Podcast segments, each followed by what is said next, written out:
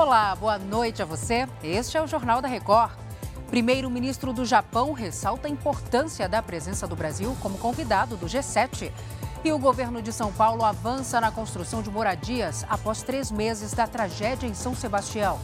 O Jornal da Record já está no ar. Oferecimento: Bradesco, cursos e soluções para organizar sua vida financeira.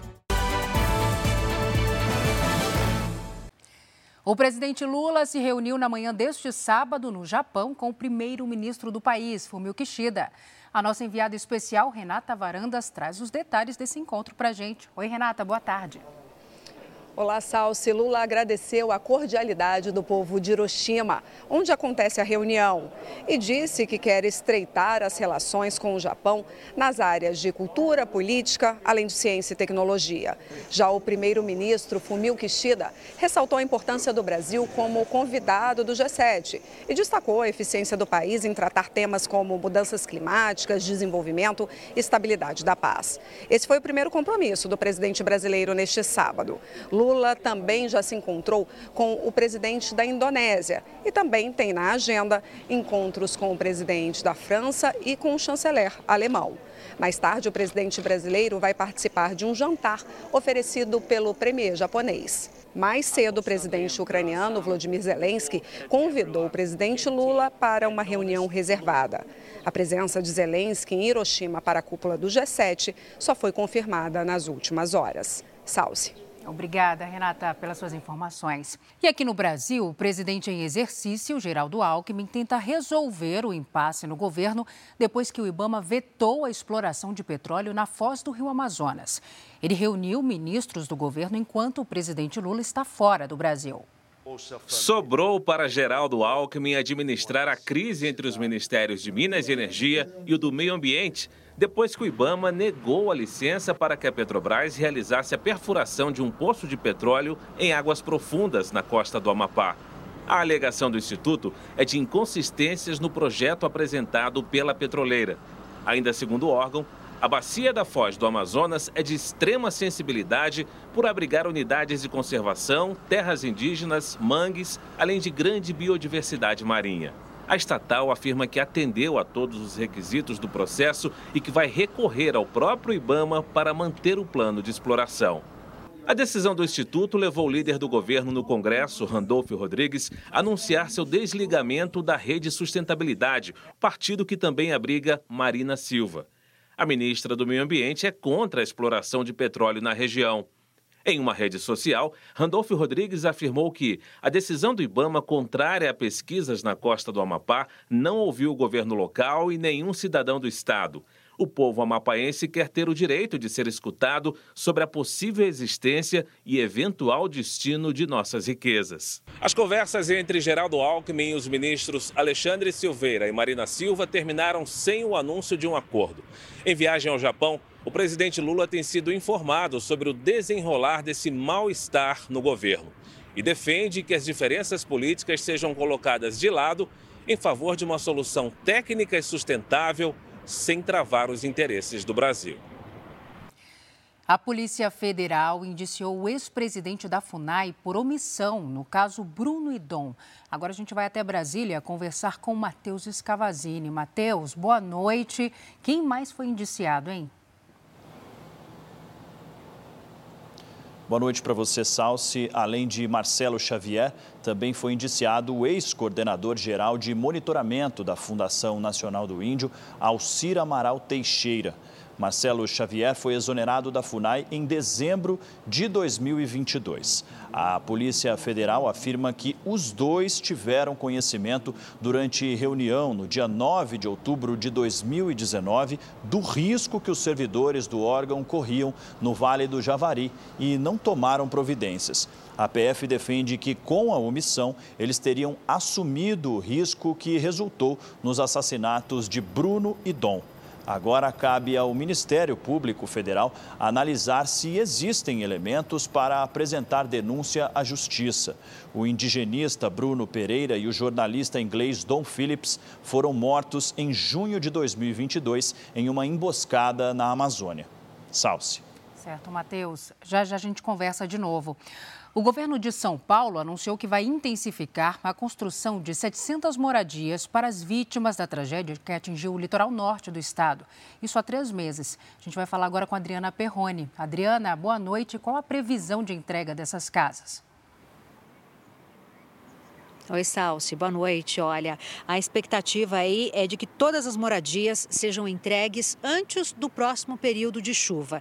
Cerca de 700 imóveis estão em construção para abrigar as famílias afetadas. Segundo o governo paulista, o investimento em habitação no litoral norte é de 210 milhões de reais.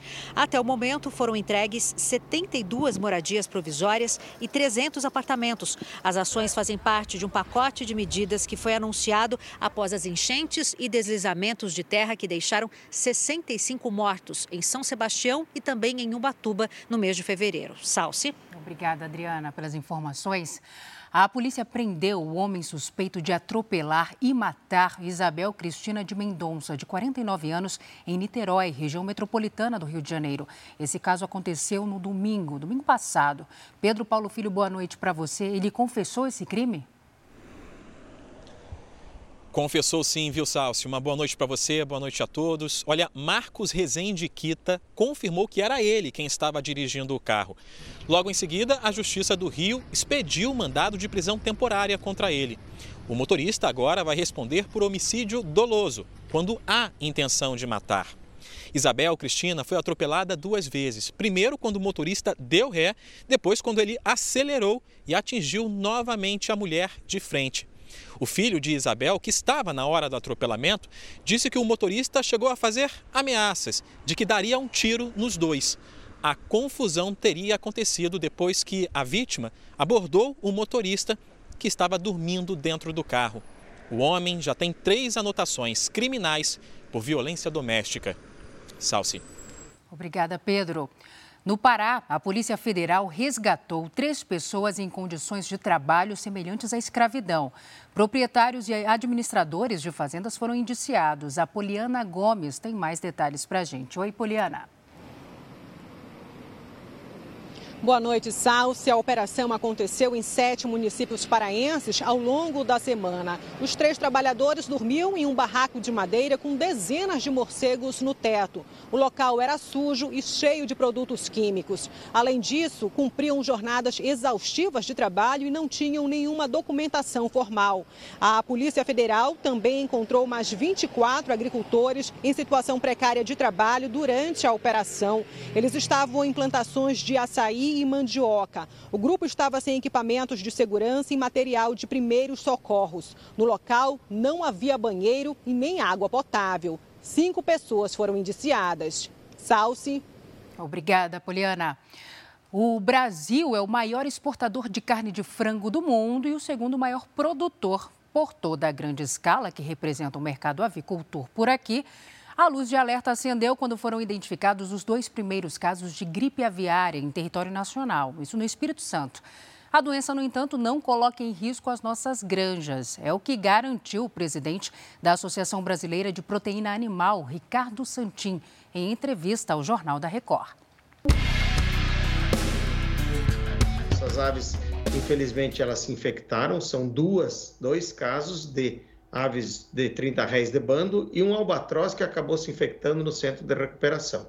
Então, essas foram as aves que tiveram problema e a gente está aí mantendo elas longe da produção. O que é mais importante é que essas aves são aves silvestres. Elas não são aves que fazem parte da nossa produção. A gente tem que manter longe da produção industrial para poder preservar a capacidade de produção de comida do Brasil. A gente pode dizer então que o pessoal lá do Espírito Santo foi, foi rápido Sim, sem dúvida nenhuma, e esse é o grande procedimento que deve ser feito. Você tem que detectar, fazer um circuito de contenção, circuito de vigilância e aí debelar o, o vírus. As vacinas que existem no mundo são muito ainda não tão bem definidas e a gente hoje o que a Organização Mundial de Saúde Animal preconiza é que você faça a erradicação. Infelizmente é o abate mesmo das aves para que elas não espalhem esse vírus para os outros plantéis.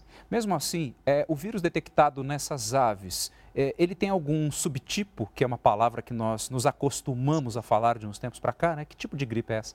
Sim, essa gripe é uma gripe aviária, ela é só das aves, é importante que o nosso espectador saiba, é uma gripe de aves, não passa para as pessoas, ela é o H5N1. É um H5N1, esse é o nome dessa influenza que ataca as aves especificamente. Muito raramente ela pode passar para humanos, mas ela não passa de humano para humano. Então não é algo que possa vir a dar problema de saúde pública para nós. O grande problema, volto a repetir, é deixar as aves longe dessa doença, para que as nossas produções industriais não venham a morrer, não venham a ficar doente e a gente ficar sem comida. Porque aí você não vai ter o produto para oferecer para as pessoas, o ovo e a carne de frango, que são as proteínas mais consumidas no Brasil. Presidente, agora essa é a grande, é, é, essa é a grande preocupação. Né? Seria muito diferente se esses primeiros casos surgissem dentro, dentro das nossas granjas. Aí a história era outra. Né? sem dúvida. A Organização Mundial de Saúde Animal, OMSA, antiga OIE, prevê no artigo 10.4.1 que influenza de alta, alta patogenicidade, encontrada em aves silvestres, aves selvagens ou produção de subsistência, não mudam o status sanitário do Brasil. O Brasil nunca teve influenza aviária até aqui, mas ele continua sendo um país livre de influenza aviária como status sanitário para poder vender para o mundo inteiro no território nacional, em aves selvagens, não muda o nosso status sanitário, a gente pode continuar a exportar para o mundo inteiro e vamos trabalhar para que isso venha acontecer. O Brasil está trabalhando em prevenção e é por isso que a primeira ocorrência que está acontecendo aqui é exatamente em aves selvagens, porque nas granjas os nossos produtores têm feito um grande trabalho junto com o Ministério e a Secretaria da Agricultura para prevenir que isso não entre nos plantéis industriais. Ricardo Santin, presidente da Associação Brasileira de Proteína Animal, muitíssimo obrigado pelas suas informações no momento que é tão importante a gente falar a verdade. Muito obrigado, viu? Lembrando que a entrevista completa com Ricardo Santin você pode acompanhar nas plataformas digitais do Jornal da Record e no R7. O Ministério da Agricultura determinou o recolhimento de quatro lotes de feijão que estavam fora de condições de consumo. A gente volta a conversar agora com Matheus Escavazini, em Brasília. Matheus, quais problemas foram identificados? Salsi, de acordo com o Ministério, os produtos estavam com um percentual de grãos mofados ou fermentados acima de 15%, o que representa risco à saúde dos consumidores. A pasta informou que a medida afeta apenas dois lotes do feijão preto da marca Sanes e um lote de feijão preto e outro de carioquinha da marca da Mamãe. Os produtos foram localizados no Rio de Janeiro e aqui no Distrito Federal durante uma operação que apreendeu mais de 150 toneladas do grão. A Sanes informou que está tomando providências para o recolhimento dos lotes. A empresa responsável pelos produtos da mamãe não se manifestou. Salce. Obrigada, Matheus. Bom descanso para você. A esposa de Mauro Cid, ex-ajudante de ordens de Bolsonaro, prestou depoimento à Polícia Federal.